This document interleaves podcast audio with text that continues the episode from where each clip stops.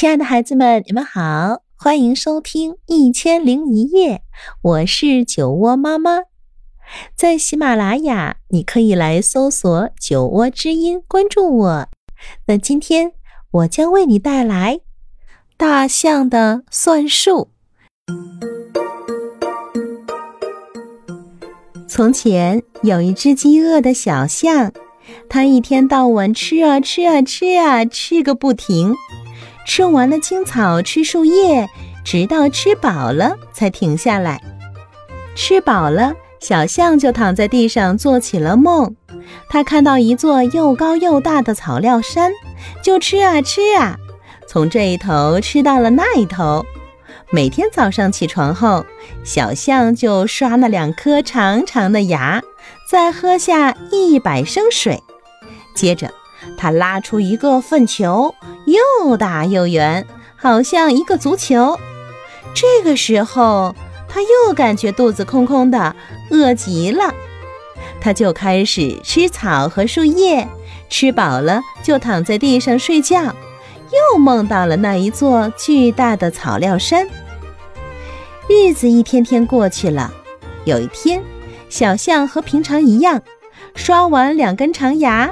喝下一百升水，拉出一个粪球，突然又拉出一个粪球，小象高兴地跳了起来。啊，两个粪球了！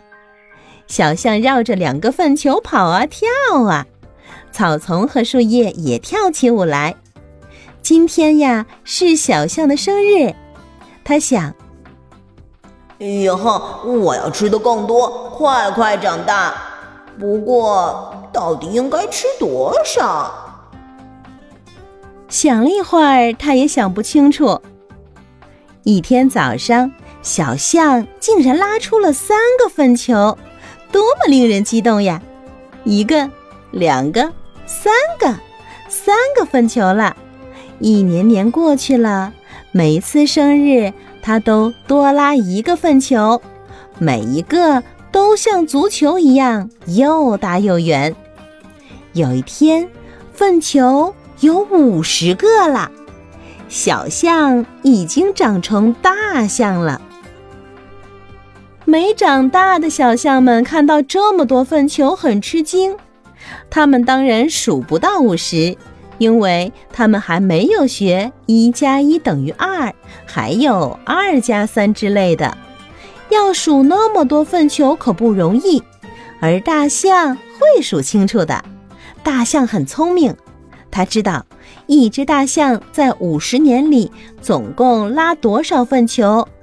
第一年每天拉一个，一年拉三百六十五个；第二年每天拉两个，一年就是两个三百六十五；第三年每天拉三个。一年就是三个三百六十五，第五十年每天五十个，一年就是五十个三百六十五。到现在，大象共拉出了四十六万五千三百七十五个粪球，哇，好多好多呀！这么多粪球堆起来，是多么高的一座大山呀！就算是最聪明的大象，也想象不出来吧。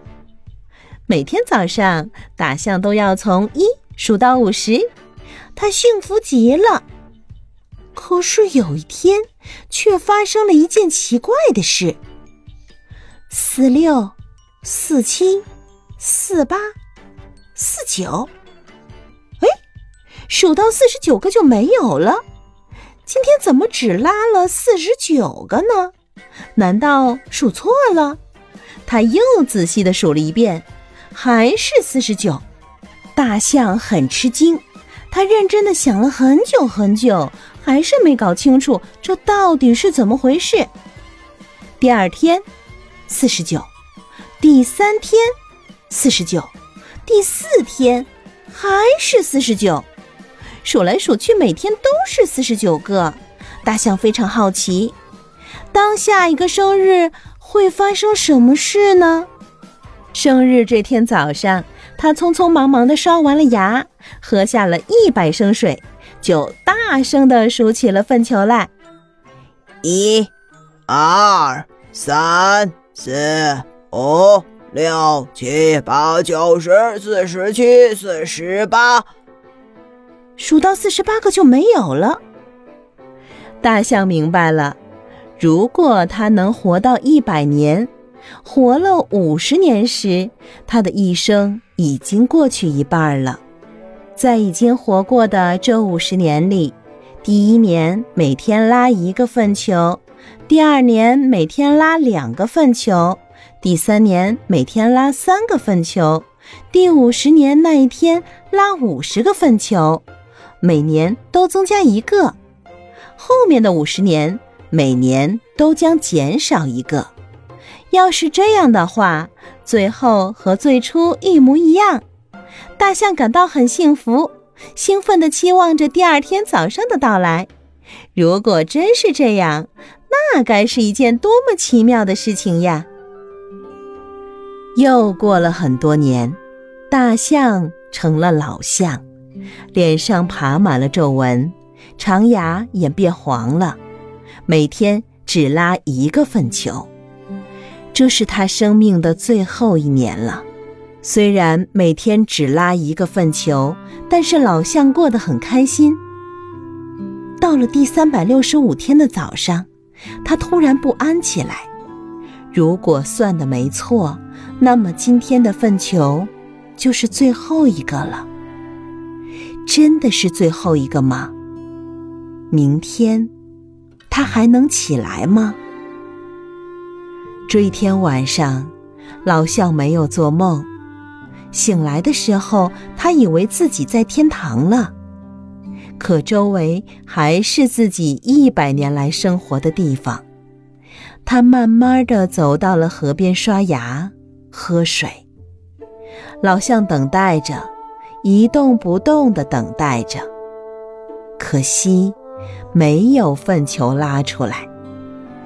前面的五十年，我拉了四十六万五千三百七十五个粪球；后面的五十年，我拉了四十六万五千三百七十五个粪球。今天是最后一天，自然就没有粪球了。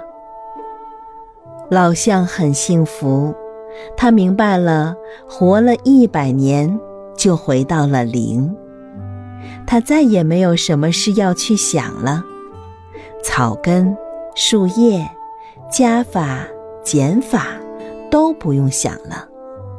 他轻轻地转过身，慢慢地走了，到老象们最后都要去的地方。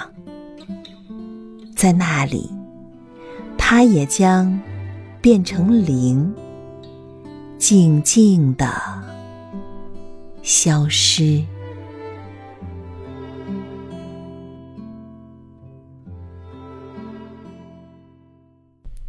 好了，可爱的孩子们。今天的故事啊，就到这里。